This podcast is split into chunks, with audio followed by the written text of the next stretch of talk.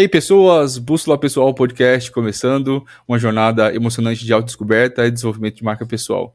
Te convido a se inspirar com as experiências e insights do nosso convidado especial de hoje.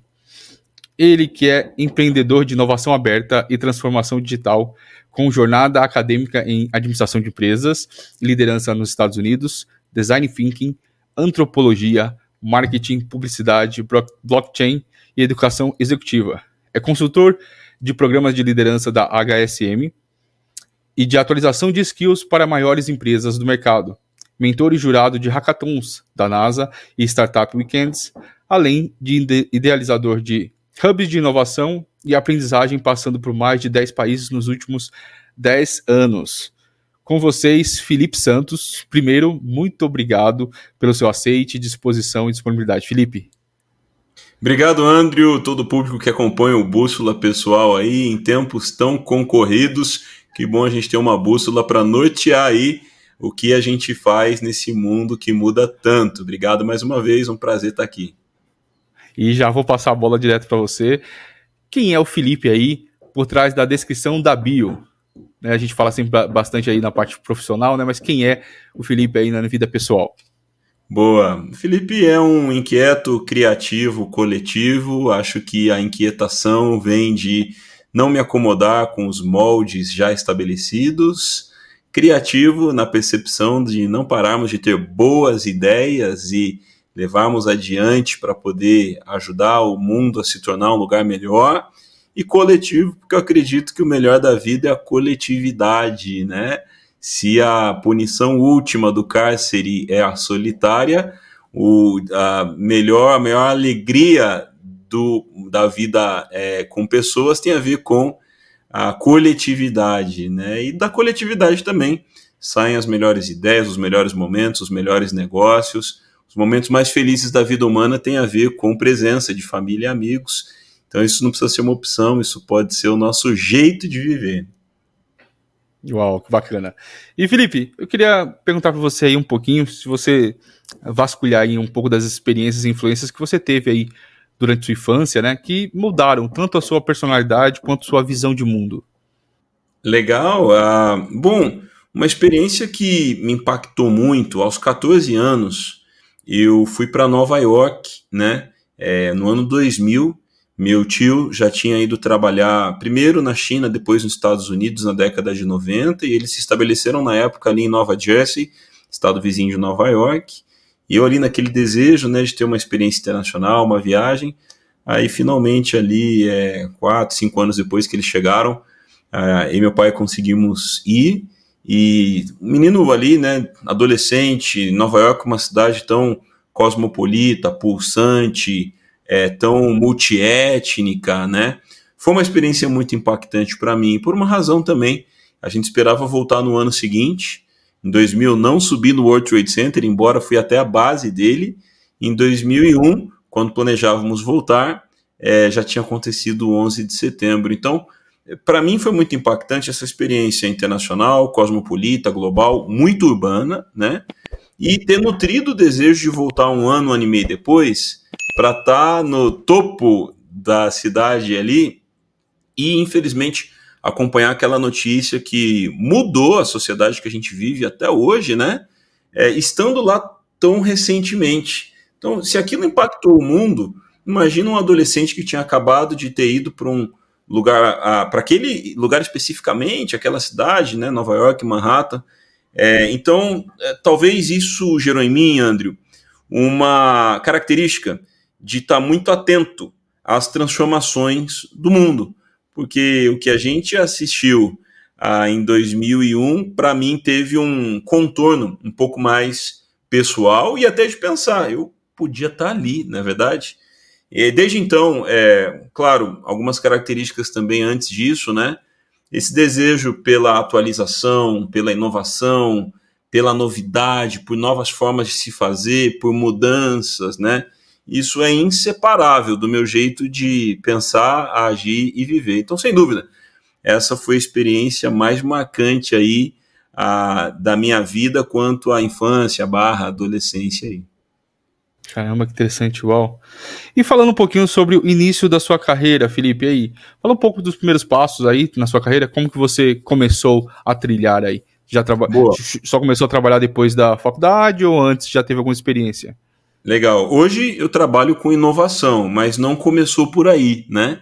Ah, no ensino fundamental, é, pensando ali bem no começo, ainda estava é, na primeira série mais ou menos, eu comecei a fazer pipas e vender na nossa casa. Eu não era bom para empinar pipa, mas eu era bom de fazer. Só que muita gente começou a bater no nosso portão em horários aleatórios para comprar pipa. E aquilo parecia uma ameaça para minha família. Morava e minha mãe, né? E aquele monte de gente estranha chegando, tem pipa, tem pipa, tem pipa, isso do plano real ali, né? E minha mãe falou, ó, dá uma segurada porque a gente não consegue administrar esse tanto de gente vindo aqui.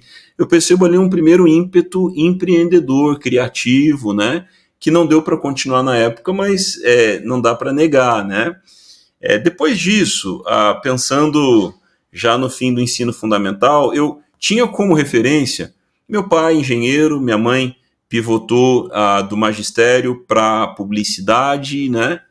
Aí eu pensava, e agora, né? O mundo ainda pulsava muito engenharia, linha de produção, trabalho industrial, né?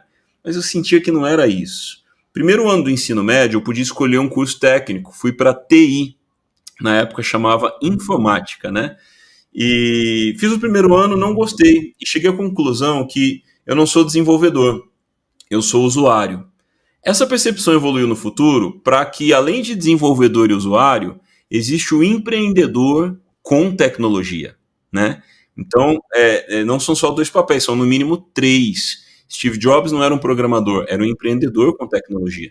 Bill Gates não é um programador, é um empreendedor com tecnologia. Então, se a gente entender que no mundo cada vez mais tecnológico tem papel para desenvolvedor, usuário e empreendedor com tecnologia, sendo um tecido global para todos, e isso é muito importante. Aí, segundo ano do ensino médio, fui é, mudar de curso, fiz publicidade influenciado pela minha mãe que estava fazendo isso na faculdade, eu gostei muito. Né? E aí me deu um trabalho, cara, porque de manhã eu fazia o ensino médio, segundo ano, e o segundo ano de publicidade. E eu tinha que ir à noite para recuperar as aulas de publicidade do primeiro ano, porque no primeiro ano eu estava em informática, né? E no terceiro ano fiz tudo de manhã, correu tudo bem. E nesse tempo embora estava momentaneamente morando em São José ah, dos Campos, interior de São Paulo, ah, é, a gente fazia excursões para São Paulo capital, pudemos conhecer a Escola Pan-Americana de Artes, Belas Artes, é, a ESPM, né, Propaganda e Marketing, eventos também, e isso me trouxe uma exposição muito interessante. E na época, as vertentes da publicidade, propaganda e marketing eram um pouco óbvias, restritas às agências da época, né? Arte finalista, redação, diretor de arte, comercial, atendimento ao cliente. Hoje, ainda bem que a gente pode falar de várias outras coisas, como anúncios, branding, storytelling, estratégia de conteúdo, mídias sociais, e a, a lista é longa, né? O marketing digital ele distribuiu e atribuiu novos nomes para as profissões do marketing. Isso é muito empolgante. Na época era um pouco mais limitado, né? E aí fui para a faculdade. Curiosamente, não quis fazer o Enem, estava bem desinteressado. Na época, em paralelo, corria uma paixão pelo futebol, tentando ter carreira, né? Ah, e aí passei o primeiro semestre sem estudar, depois do ensino médio. Ah, e aí acabei entrando em gestão de marketing numa faculdade particular, um curso tecnólogo de dois anos. Foi legal, foi interessante mas ainda não tinha muita maturidade e responsabilidade uh, e não consegui ter boas notas, avançar, mas foi um ambiente que me influenciou. Daí em diante a coisa começou a mudar pela seguinte escolha. Eu topei ir para os Estados Unidos, tentar fazer um teste num time de, de futebol profissional e uh, fiz um teste, não tinha vaga para uh, jogadores estrangeiros, mas o treinador falou: olha, você pode é, fazer um teste numa faculdade, que é a categoria de base aqui, né? Você é novo, tem talento, e consegui entrar numa faculdade com bolsa de estudos para jogar. Joguei por uma temporada, fiquei lá um semestre, mas entendi que para minha realidade eu precisava, Andrew, estudar, trabalhar e competir em alto nível no esporte. Achei que três coisas era demais, quis enxugar para duas. Ah, tive uma lesão também por um tempo e aí fiquei estudando e trabalhando. Isso me levou para a realidade de marketing da indústria é, de restaurantes e hotéis na cidade de Atlanta, né, ah, com uma infraestrutura muito boa. E ali eu pude fazer faculdade de administração, trabalhar em marketing e vendas para a indústria de hotéis, restaurantes e esportes, interagir ali com a NBA também, o Atlanta Hawks, foi bem legal.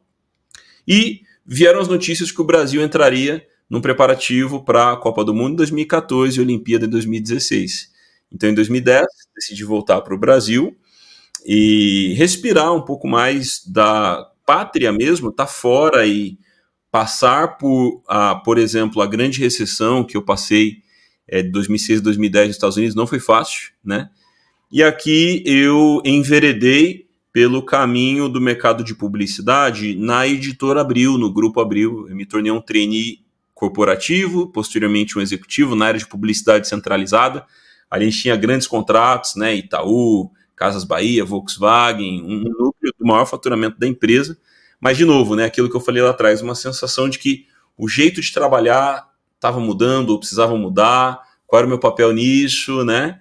E aí então eu decidi fazer uma mudança e fiquei por há quatro anos atuando, cinco anos na verdade, atuando diretamente no ambiente da igreja de tempo integral e cuidando de projetos relacionados à missão humanitária no exterior. Pude ir para Haiti, Cuba, Ruanda, selva boliviana, sertão nordestino, a tribos na Amazônia. Foi bem legal, né? Sempre trabalhando liderança, projetos, captação de recursos, né?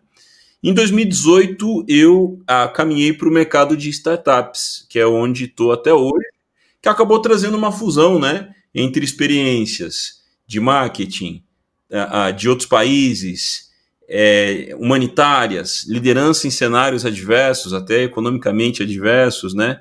Eu vejo que tudo hoje, tudo isso hoje gera para mim o que eu chamo de remix profissional. Vale a pena todo mundo que está assistindo ou ouvindo repensar isso qual é o seu remix profissional? Ou seja, como você consegue organizar as experiências de vida, a, experiências acadêmicas, experiências voluntárias, experiências profissionais, para uma atuação hoje, que se distribui em entendimentos e momentos diferentes. Então, hoje eu sou um mutante, é, com a mescla e o remix aí de tudo que eu vivi até então, né? E acaba. Isso forma cosmovisão também, né? Então minha cosmovisão é totalmente influenciada pelo que eu narrei e hoje eu atuo com startups, consultoria de inovação, uh, workshops de aprendizagem de novas habilidades, hackathons, startup weekends e assim por diante, né?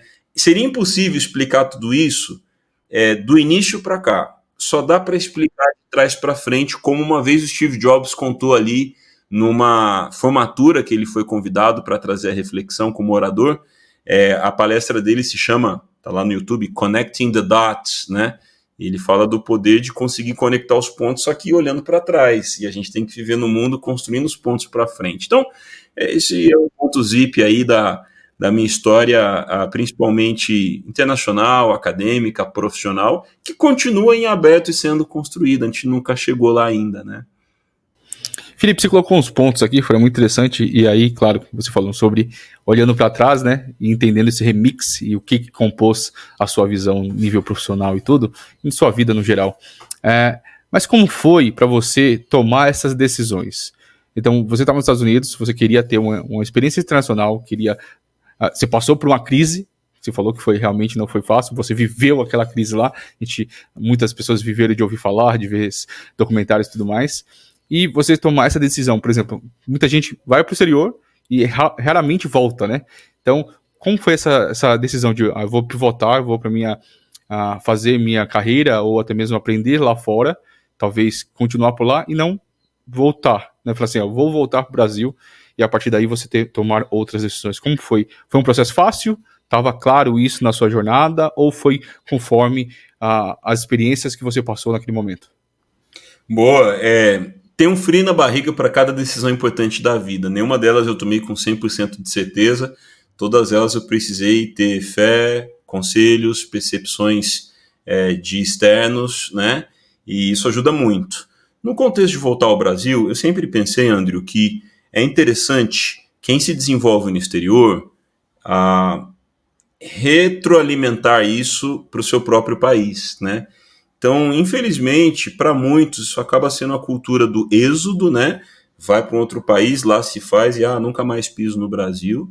Sem dúvida, o Brasil tem defeitos, problemas, coisas que lamentamos, mas eu tinha esse senso de é, trazer de volta para o Brasil percepções e poder melhorar a vida das pessoas, de algum ângulo na sociedade. Então, isso já era uma missão pessoal, né?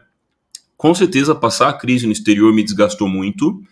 É, a gente vai para o exterior buscando estabilidade, buscando ter mais facilidades. E eu tive dificuldades no exterior que eu nunca tinha tido no Brasil, né? Sou de classe média, né? Mas lá ah, eu, o combinado nunca era meus pais me manterem, então por isso eu trabalhava em restaurantes e estudava. Então foi difícil. Eu, eu também fui maltratado em alguns ambientes por lideranças ruins, né? Então todo esse desafio, transformando limão em limonada, me fez pensar, puxa, será que eu não estou saturado dos Estados Unidos por enquanto, né? E como não tinha green card nem cidadania, meu ciclo quanto a visto de estudante acabaria depois de me formar. poderia pedir um ano a mais para trabalhar, mas eu não quis. E me senti muito engajado mesmo pela chance de voltar e buscar diferenciação no Brasil mediante o que eu tinha trilhado: idioma, experiência profissional, cosmovisão, conexão com pessoas de outros países, né? Então todo mundo conversava comigo ali em 2009 para 10, me sentia muito animado. Pô, Felipe, legal te ouvir, hein, cara? Aqui corra tudo bem no Brasil, tal, né? E de fato foi uma transição legal, tanto que hoje eu acesso os Estados Unidos com facilidade quando necessário, tem choque cultural nenhum para mim, conheço minha cultura, né? Mas é, eu acho que é, a gente tá bem com o nosso propósito, com a nossa família, é, nos faz melhores onde a gente estiver. Eu sempre acreditei da gente viver a vida em missão e não em fuga. Né? E a pessoa pode estar em fuga numa outra cidade, no outro estado, no outro país, numa outra profissão. Então acho que fica a reflexão da bússola pessoal, porque é, estar perdido parece uma coisa passiva e fraca, mas às vezes uma pessoa em fuga ela está tão frágil quanto uma pessoa perdida, né? Talvez ela não admita, mas é, esse é um problema. E há pessoas, né, Andrew, que de repente na fuga elas acabam caminhando para necessidade de aprovação, para tentativa de ostentação, para negociar os seus valores na profissão, né? E a gente precisa ser reencontrado, redimido, resgatado, para a gente poder viver algo em paz com a gente mesmo, para poder levar paz para outras pessoas também. Né? Acho que não adianta excelência, talento sem paz. Isso em algum momento vai cobrar a conta para si ou para os outros. Concordo plenamente com essa questão. E um ponto que você colocou aqui que eu achei interessante, eu acho que vale a gente é, bater mais um pouquinho nessa tecla, sobre a questão do remix profissional que você colocou muito bem. Aqui você até interligou com o Connecting the Dots, né? Conectando os, os pontos lá da palestra do, do, Steve Jobs. E aí, quando a gente fala sobre remix profissional, a gente fala sobre trajetória profissional, não existe N carreiras, né?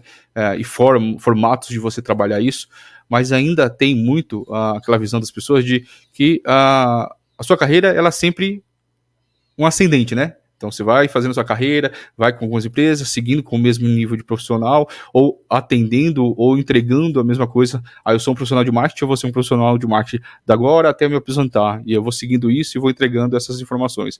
Assim como qualquer outro professor e tudo mais. E aí você viu pela sua jornada que você colocou, você teve alguns blocos, né? Você trabalhou em uma, em uma empresa, depois trabalhou em outra, e aí você foi, foi é, construindo aí a sua carreira, a sua profissão, a sua cosmovisão baseada nisso. Quando você fala sobre remix profissional, você, é algo mais de você é, pensar e ressignificar a sua jornada e aí você começar a trabalhar isso. Ah, então eu trabalhei com essas oportunidades, como que eu posso ligar esses pontos para que eu consiga trabalhar isso para frente ou até mesmo agregar em tudo aquilo que eu entrego agora nesse momento? Ou é algo que é planejado? Eu vou por aqui, eu vou por essas áreas para que eu tenha mais expertise para posteriormente eu quero ser um consultor naquela área e eu consiga entregar tudo que eu quero. Boa, boa pergunta. É pensar em três pilares aqui: nexialismo, a caminhos de carreira e uh, novas profissões. Então vamos lá. Nexialismo. Hoje no mercado a gente tem pessoas generalistas, que são gerentes, gestoras, elas lideram várias áreas, né? Elas precisam ter conhecimentos mínimos de muitas coisas. Você tem especialistas que atuam com uma temática específica, né? Ciência, marketing, é, filosofia e assim por diante, engenharia, né? É a pessoa que tem muita profundidade num tema só. Então o mundo por muito tempo teve generalistas e especialistas. No século XXI surge um terceiro perfil chamado nexialista, que é a pessoa que consegue combinar generalismo com especialidade, ou mais de uma habilidade, né? E a gente consegue ver até os novos cargos, né? As pessoas que hoje são, de repente, é, você vê Chief of Happiness, né? O que é isso dentro de uma empresa? É uma pessoa que consegue entender de propósito, satisfação do colaborador e ao mesmo tempo fazer gestão disso, né? Então, conectar as duas coisas me faz lembrar é, dessas uh, mudanças no caminho de carreira. Então, é, existe a carreira em I, que é uma carreira linear, a pessoa vai sendo promovida dentro do mesmo tema. Tem a carreira em Y, que a pessoa está vindo num tema e ela muda para outro, como por exemplo o vendedor que vira gerente de vendas, né? Isso é uma carreira em Y. Existe a carreira em W, em que a pessoa pode alternar habilidades e voltar. É aquela pergunta que alguém faz, né? Eu sou é, por exemplo, vendas que eu estava falando, e me chamaram para ser gerente. E se eu for mal como gerente, não for bem, a você demitido? A pergunta é, na cultura da empresa que você está, você consegue ir e voltar, fazer esse efeito W, né? Você vai para vendas, se não der certo, você volta, ah, você vai para gerência, se não der certo, você volta para vendas e é, tá tudo bem. Agora você é um vendedor com uma visão mais sistêmica por ter tido um cargo de gerência, né? Então, a carreira em W depende muito da empresa, né? É, e a, o Nexialista é como se fosse uma carreira em X, né? Em que você pega as suas habilidades, sem deixá-las, você combina com outras inesperadas. Por exemplo, um advogado que vai estudar a tecnologia de blockchain para poder trabalhar no regulatório de ativos digitais, né? Ou de repente uma enfermeira que se especializa em growth e vendas para trabalhar com vendas de é, é, materiais, a, a insumos médicos com conhecimento técnico também, né? E nisso a gente pode temperar também o idioma, a gente pode temperar a acessibilidade, a pessoa pode dominar Libras, por exemplo, alguma coisa do tipo, né? Então, hoje, é, circunstancialmente ou por estratégia, a gente precisa saber combinar habilidades. Vamos supor, uma pessoa que faz bolo de pote, mas aprende a editar vídeos para Rios e TikTok, porque isso a posiciona à frente de outras boleiras que fazem bolo de pote, né? Então, é, esse, esse nexialismo, essa conexão, esse combinado é muito importante e vai gerar novas profissões constantemente. Quem diria que o Casimiro, a, da profissão streamer, se torna um empreendedor comprando direitos FIFA para transmitir Copa do Mundo no seu próprio canal? Isso seria loucura poucos anos atrás, não é verdade? Então, é, essas reflexões vão nos trazendo para um modelo mais atualizado, ousado e relevante. E aí, quando a gente percebe experiências que a gente já teve, a gente entende que elas não aconteceram por acaso e a gente resgata elas para o nosso hoje. Por exemplo, eu tive experiência com a língua inglesa e isso atuando em inovação hoje é acionado. Eu tive experiência em tecnologia, isso hoje com inovação é acionado. Eu tive experiência com a cosmovisão do norte-americano, Hoje, quando a gente fala de Vale do Silício, isso de alguma forma é acionado. Então, claro que pode ter a ver com outras coisas, sabe? Pode ter a ver com um grupo étnico, pode ter a ver com uma disciplina, pode ter a ver com um ramo da sociedade, pode ter a ver com uma crise temporária, como eu passei, né? Então, tudo isso ajuda muito. Tudo que a gente passa na vida é reciclável. Tem uma, uma frase do Stephen Furtick, né? Que ele diz que a as nossas frustrações caem como sementes num jardim e não num cemitério. Ou seja, tudo aquilo que a gente tentou e não deu certo vai germinar de alguma forma para a gente poder resgatar o aprendizado daquela experiência e fazer disso uma vantagem no nosso dia a dia. Um exemplo, eu estava conversando com um investidor brasileiro que mora em Dubai e trabalha mais de 20 anos em prol da causa amazônica. E eu tive a, o privilégio de estar por pelo menos duas vezes embarcado no Rio Negro é, em, em tribos ribeirinhas, né? E eu tinha um vídeo que eu gravei voluntariamente falando para a ONG Litro de Luz, que trabalha soluções não energéticas para iluminação de tribos indígenas e ribeirinhas, né? E na hora, na chamada com ele, eu abri o link do Vimeo, do produtor americano que fez esse vídeo, falei, ó, oh, eu lá numa tribo, isso nos gerou uma conexão muito legal, né? Então, olha que coisa, uma experiência humanitária que eu vivi, encontro alguém com uma experiência muito maior nisso, mas que traz aí um denominador comum para a gente se identificar e trocar experiências. Então, tudo isso não é mais opcional. Isso aqui que a gente está falando é fundamental para a sua bússola pessoal estar tá mais afiada aí.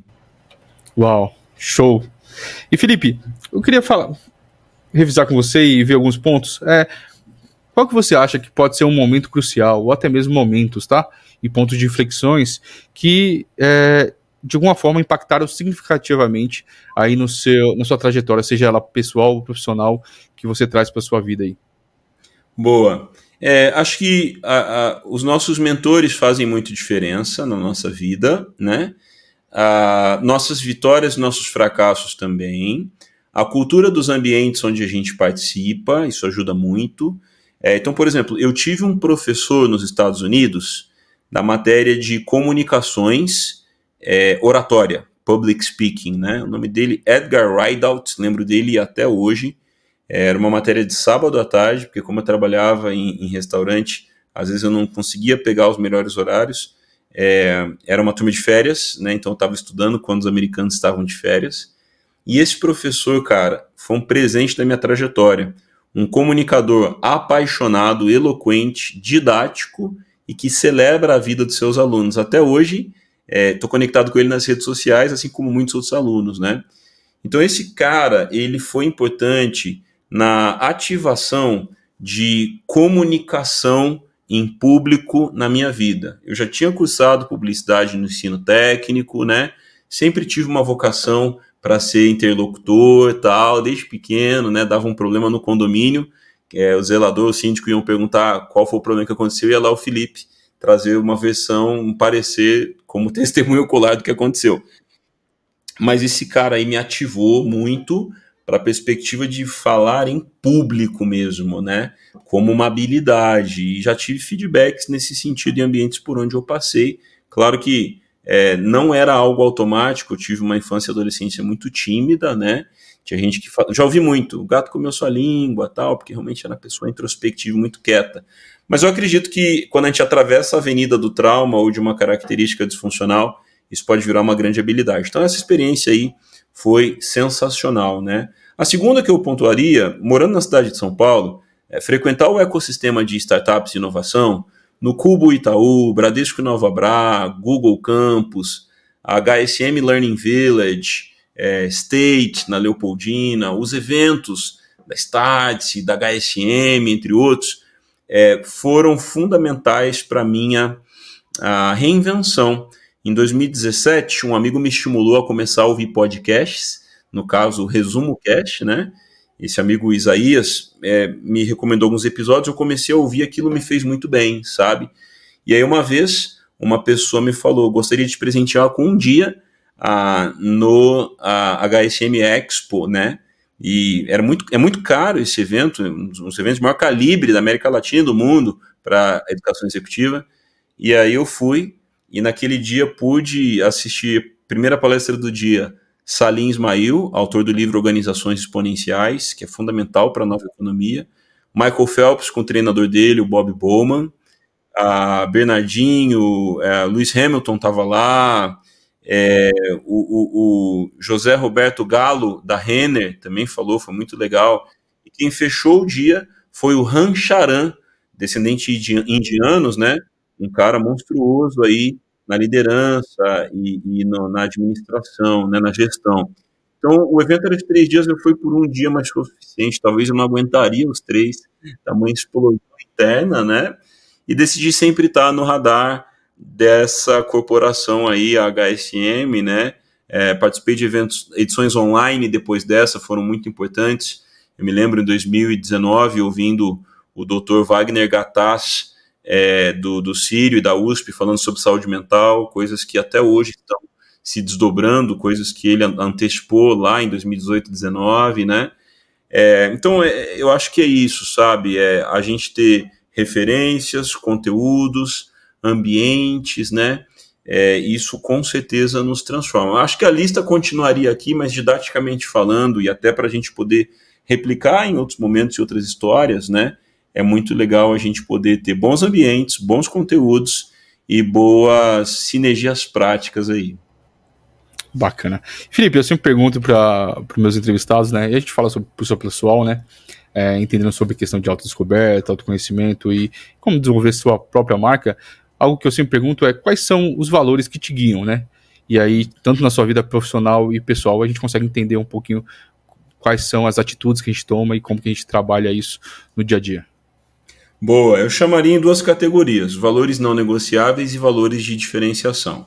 Valores uhum. não negociáveis ética, família, colaboração, a, é, sustentabilidade, né, é, propósito, senso de eternidade, tudo isso compõe valores não negociáveis. Verdade, né? Isso é importante. Agora, valores de diferenciação.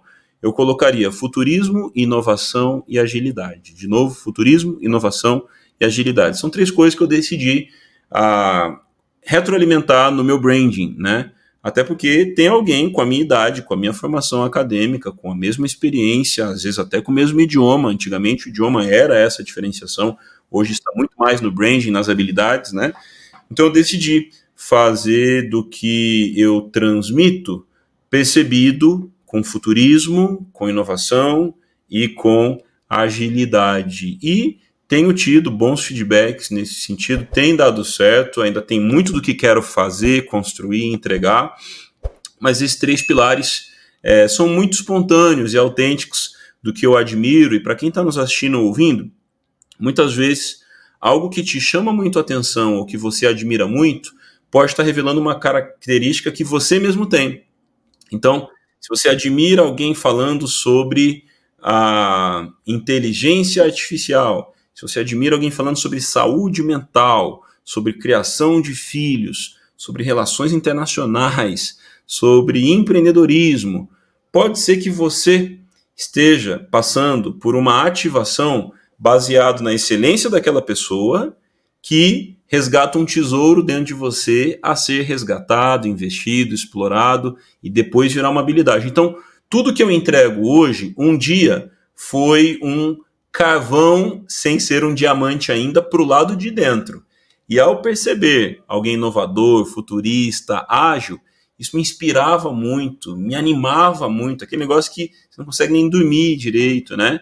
Então, uh, é, acredito muito nesse efeito. A identificação pode revelar vocação. Uau, que bacana.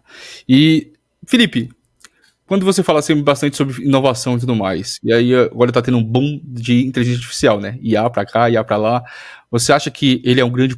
A, a inteligência artificial como, como é, uso, né? Hoje a gente falava sobre inteligência artificial, sobre pesquisadores, sobre desenvolvedores, e agora está muito mais próximo do usuário. Você falou sobre a questão lá de usuário, né? Tecnologia e até mesmo empreendedores com tecnologia. Quanto você acha que a inteligência artificial vai impactar em processos de inovação, principalmente no ambiente que você fala aí bastante sobre startups? Cara, é realmente uma conversa exponencial. Ah, não dá para saber até onde vai chegar e até quando, mas sem dúvida vai ser radical. Quando estávamos ali antes da pandemia, uma vez num evento, eu me lembro um preletor dizer que a inteligência artificial geraria um impacto na sociedade 40 vezes maior que a internet gerou. Eu falei, opa, peraí, se a internet já mudou tanto o mundo, a inteligência artificial vai impactar 40 vezes mais. Só que demorou para a gente ver isso. Porque a inteligência artificial era chatbot, a Alexa na Amazon, Siri na Apple, né? Eram coisas um pouco mais simples, né? Quando a inteligência artificial generativa veio em novembro de 2022, isso se tornou um balcão global gratuito em que a gente passou a gerar conteúdo em texto, depois a gente viu coisas de imagens que estão aí também. Hoje se cria vídeos curtos, simulação de voz, site, criação de logo com inteligência artificial, criação de é, a, a conteúdos criativos e roteiros. Então, hoje, as ferramentas de IA são muitas, todo dia surge uma nova. Onde está o diferencial? A gente saber fazer curadoria, empregar essas soluções, porque assim como eu ouvi recentemente, a melhor e maior profissão do futuro é a de ser humano. Então, as máquinas e a tecnologia vão solucionar tantas coisas que a gente precisa mais do que nunca saber ser humano. Porque toda tecnologia e máquina é programada por um ser humano para um ser humano. Então, a gente não desaparece nessa história, né? Não é uma lógica de exterminador do futuro. É, é uma lógica da gente é, é pensar naquele princípio de que ninguém será substituído por tecnologia. Essa pessoa será substituída por alguém com tecnologia, certo? Então, se antigamente eu tinha um processo criativo de nome, logo e, e, e identidade visual é, de seis meses, hoje eu preciso saber corresponder com um tiro curto feito por IA em um dia para a gente rodar aprendizados e testes. A gente constrói a V2 em, entre um mês e três meses e a gente sabe que o logo vai atualizar constantemente. Olha quantas vezes o logo do Instagram mudou, olha quantas vezes o logo do Facebook reestilizou uma coisinha para lá e para cá, Uber também, Airbnb, né?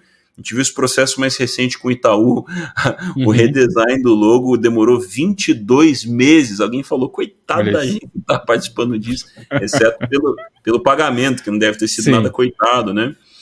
Mas eu penso muito nisso, sabe? A, a inteligência artificial, Assim como lá no século XVI a prensa móvel do Johannes Gutenberg gerou transformações por causa da impressão, né, a questão editorial, é, é, é, a questão didática, de literatura, de alfabetização, foi revolucionária.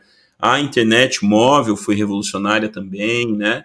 Hoje a IA será, e acho que todo profissional precisa pensar que assim como antigamente você tinha que dominar o básico ali de pacote Office, Word, Excel, PowerPoint, Hoje, o novo pacote Office, digamos assim, tem a ver com IA, tem a ver com noções mínimas de um Canva, por exemplo, né? um, um design gráfico democratizado, um CapCut da vida para você fazer ali uma edição de vídeo rápida, né? É, hoje, o novo pacote Office tem muito a ver com criatividade, tecnologia generativa e a gente ter repertório. Tipo, eu não sou desenvolvedor, mas eu sei quais tecnologias são relevantes para o meu ramo. Isso vai fazer de você alguém com uma percepção e remuneração melhor, porque você não faz apenas o que o ser humano sabe fazer. Você fala, ó, essa ferramenta encurta por aqui, por ali. Essa semana tive numa re reunião que a gente usou o TLDV, né? Que ele faz Sim. anotações de reuniões online automaticamente. Muito bom. Cara, ele grava o vídeo, você toca no, no, no, no, no minuto que foi falado, ele leva direto para aquele momento do vídeo. Cara, e ele faz isso gratuitamente até então, né? Claro que isso vai mudar, mas é, como um profissional que sabe se destaca? Eu estava numa reunião com uma grande, uma das maiores empresas de tecnologia do Brasil, uma unicórnio aí, né? Mais de um bilhão de dólares de, de valorização e é, vou falar numa palestra no evento deles, né? E super legal o papo tal. E no final alguém falou assim: é, a, é, vamos pensar em não abrir para perguntas e respostas no fim da palestra. O que, que, vocês acham? Aí outros falaram: Poxa, mas Felipe vai tocar em assuntos interessantes, não é bom abrir? E aí eu falei: Poxa, e se a gente usar o Slido? Que é aquela plataforma de perguntas que a gente deixa um QR Code, alguém previamente vai filtrando as perguntas todo mundo que acessa pode curtir mais as perguntas que eles acharem que são mais pertinentes, isso vai priorizar e ranquear, e aí alguém seleciona as que mais fazem sentido, as mais é, populares, né? Ou até é, agrupando perguntas repetidas em uma só. Aí o pessoal falou: não, legal, desse jeito dá, a gente modera mais e não fica no tempo da pessoa pegar o microfone. E às vezes em eventos assim, a pessoa, antes de fazer uma pergunta, ela dá uma mini palestra né? Tá todo mundo incomodado, né? Uma vez eu vi um palestrante falar, ó, se você tem uma pergunta que acaba com uma interrogação, a gente vai levar o microfone até você. Se não Boa. tem interrogação, a gente não vai levar. Achei isso interessante, embora um pouco parece agressivo, violento, Mas isso é verdade, cara. Eu já vi em eventos, uma vez eu mesmo falando no evento de uma faculdade federal no estado de Minas, e o, o cara pegou o microfone e ele falou por uns sete minutos e ele não perguntou nada. Olha Você isso. Viu o desespero na cara das pessoas. Deu um pitch. Eu tava, eu tava achando que em algum momento alguém ia desligar um disjuntor, alguma coisa tal. Foi traumático, né? Então a gente precisa ter repertório com soluções para a gente diminuir custo, tempo, melhorar a qualidade, personalizar mais. Isso não é para a galera de TI, isso é para todo mundo. Bem-vindos ao mundo em que a tecnologia é um tecido que conecta a todos. Igual. Gostei muito dessa terminologia e eu acho que faz muito sentido. O novo pacote Office, né? Cada vez mais as, todo mundo tinha que tá, ter ciência, saber o Excel, saber o Word e tudo mais para trabalhar hoje em dia. Cada vez mais as pessoas têm que ter repertório, né? Entender esse remix que você tem e saber. Claro, você tem que saber um pouquinho, ter noção estética da parte de design, conhecer um pouquinho. Você não pode ser o cara, mas você consegue fazer uma coisa, precisa ajeitar lá a, a apresentação e ir além do que simplesmente o, o PowerPoint oferece. Uh, CapCut, então você tem que. Hoje em dia tudo é vídeo, hoje em dia você consome vídeo, hoje em dia é TikTok, é Instagram, o que for. Então você também tem essa noção de como que funciona, não só consumir, mas ter aquilo como referências para que você consiga criar algo. Então é algo muito interessante, muito uh, bacana, que vale a pena realmente uh, repensar sobre esse ponto, né? Ter repertório e ter essa questão da criatividade unida como um novo pacote Office para que você trabalhe hoje, seja profissional aí em empresas corporativas, seja na parte de empreender. E Felipe, sobre a Potência School, fala um pouquinho pra gente do que, que é, qual que é a sua missão aí com a Potência School. Boa. Potência School é minha startup de educação baseada em inovação, futuros e agilidade. É, ela entrega infoprodutos, mentorias, a, a área de membros por assinatura, né, para ajudar as pessoas a terem novas habilidades diante dessa transição profissional que está gerando novos cargos e novos desafios, né? Por que ela nasceu? Ela nasceu porque eu já treinei nos últimos cinco anos a mais de 100 empresas no mercado de trabalho, mais de 20 mil alunos, e o pessoal me pedia: você tem mais algum curso, mais alguma mentoria, além desse ambiente aqui que você está nos treinando, ah, chamado pela nossa empresa? E eu não tinha no começo. Depois lancei um infoproduto sobre futurismo, lancei uma mentoria sobre inovação, ah, lançando agora uma área de aprendizagem de língua inglesa baseada em professores e metodologias diferentes para a pessoa ter essa transversalidade que falta muito, né? É, então, a, a Potência School é uma resposta a essa dor, a esse grito da sociedade para as pessoas se atualizarem. A gente tem visto é, engenheiros, advogados, administradores, a professores, é, profissionais de marketing digital, desempregados, jovens no primeiro emprego, idosos aposentados, temperarem sua atuação com inovação, para poderem se reinventar e posicionar no desafio do mercado de hoje. Até porque, quando a pessoa encontra o seu propósito, eu costumo dizer que o maior inimigo da aposentadoria é o propósito. Porque se a pessoa encontra o seu propósito, ela não quer se aposentar, ela quer continuar gerando valor né, para a sociedade, satisfação. É, e aí a gente tendo o propósito, a gente tendo essa perspectiva remota, sem uma mobilidade, é, sem uma imobilização geográfica, né? Então pensa, a pessoa trabalha baseada em propósito. Ela pode trabalhar de onde ela quiser. Ela pode ter mais de uma profissão. Isso é muito legal desde o idoso que quer redirecionar ali na aposentadoria, até mesmo o adulto que está insatisfeito na carreira, quer fazer uma transição, ou até mesmo o jovem que está entrando no mercado, mas não está vendo contratações de indústrias ah, com mil vagas abertas, né? não está animado talvez com a carreira de servidor público. Então, é, são percepções de idades diferentes, ramos diferentes, mas que nos colocam no guarda-chuva de sensibilidade ao futuro, inovação, empreendedorismo, com agilidade e empatia no nosso jeito de trabalhar. Então, a Potência School está aí para proporcionar isso para alunos no Brasil e fora do Brasil também. A gente já tem 2 mil alunos, ah, nós temos alunos de fora do Brasil também, a gente está na nossa primeira rodada de captação de investimento em Venture Capital, né? E a gente quer crescer e poder fazer mais para mais pessoas com mais temas também. Show. Uh, eu tive o privilégio e honra de participar de uma das mentorias e um dos assuntos que eu achei muito interessante E aí eu queria que você desse uma palhinha também, que é o que você fala bastante sobre ciclos de reinvenção profissional. Pode falar um pouquinho para a gente do que se trata? Claro, legal você, é, você tocou nisso, né, tocou numa outra pergunta em algo que eu tinha lembrado disso também. É, na Potência School eu criei um modelo de ciclos de reinvenção pessoal, ou seja, etapas que todo mundo vai passar profissionalmente. É, são elas, essas cinco aqui. Né? A gente tem o ciclo operacional, primeira vaga de emprego, chão de fábrica, emprego temporário, estágio, né? Segundo, executivo, primeira liderança, maior responsabilidade, melhor remuneração, mais reconhecimento. Terceiro, ah, o ciclo empreendedor, é a gente não trabalhar mais pela hora ou salário, é um modelo de negócio que trabalha por nós e nos remunera, né? Então essa é a diferença também de empreendedor e autônomo, consultor, né?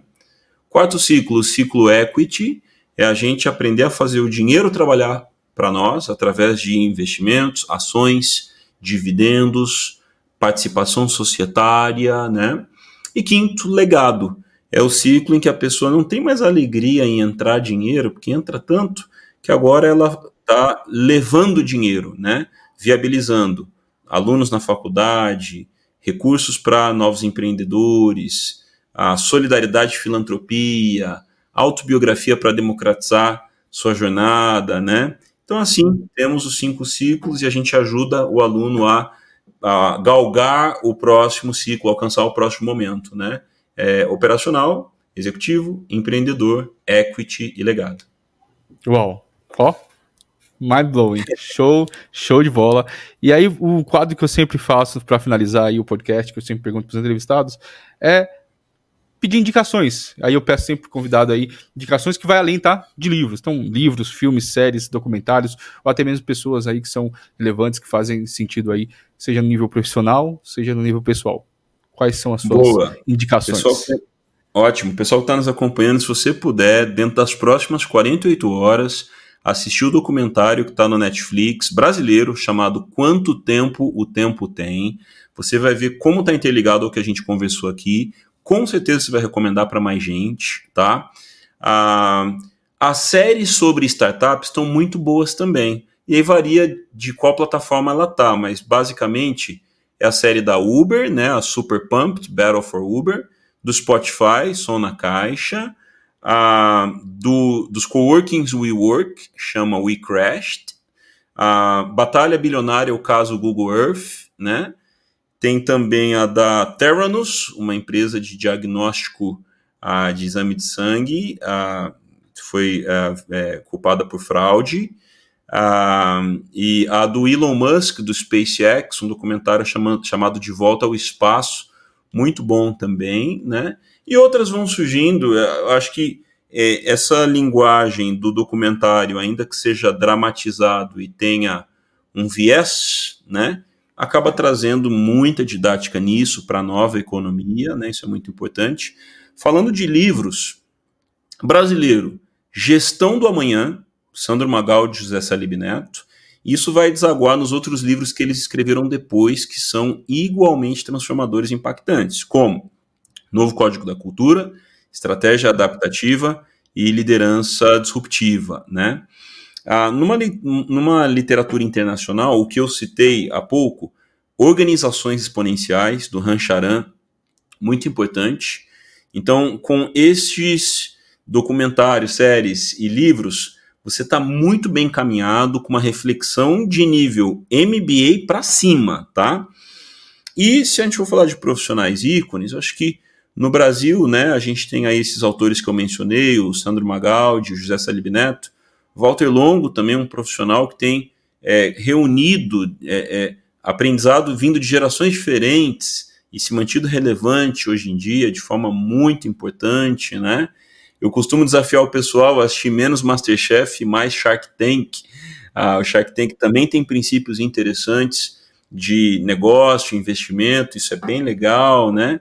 Então, é, eu costumo dizer que você não pode esperar mais a faculdade, o mestrado, a pós ou a empresa te atualizarem. Você tem que ir em direção ao bom conteúdo, aos bons eventos, aos bons podcasts, como estamos aqui no Bússola Pessoal, né? e recomendar para alguém conversar sobre isso. Nas relações profissionais, tem gente que é só transacional, só fala de trabalho e no trabalho. Mas eu acredito que ah, os nossos relacionamentos profissionais vão para um outro nível com a nossa sinergia fora do expediente. É lembrar de alguém mandar um podcast, ó, oh, ouvi o Bússola Pessoal, lembrei de você, eu pode agregar para você. Ó, oh, li esse livro aqui, você já leu. Poxa, vou te emprestar para você ler, vamos tomar um café, bater um papo. Essa troca de conhecimento, percepções, vai te fazer um profissional mais colaborativo e vai te abrir portas que talvez você não está vendo hoje, porque está todo mundo defendendo seu próprio cargo, seu orçamento, sua meta, mas está esquecendo de conteúdo e convergência com pessoas que geram as grandes transformações. Então, isso é empolgante para quem não está fazendo. Fazer, ver resultados e mandar aqui para o Andrew as portas que se abriram e as novidades que aconteceram. Show. Muito obrigado, Felipe pela, pelas indicações e, claro, obrigado pelo bate-papo. Foi enriquecedor aí. Eu creio que muita gente aí tem aprendido bastante. Eu acho que vai pode comentar aqui sobre o quão gostou aí da, da parte do que você falou. Claro, como eu falo sempre, o ciclo de, de reinvenção profissional é algo que realmente me toca e realmente gosto bastante. Mas a conversa foi muito boa. Muito obrigado aí pela sua disposição e disponibilidade. Obrigado, Andrew, Bússola pessoal, todo mundo que está ouvindo, fazendo parte desse conteúdo, dessa comunidade que ouve que vocês possam estar bem norteados e ajudando a nortear outros também nesse mundo que não para de girar e a gente também não pode parar. Um abraço. Abraço, gente. Tchau, tchau.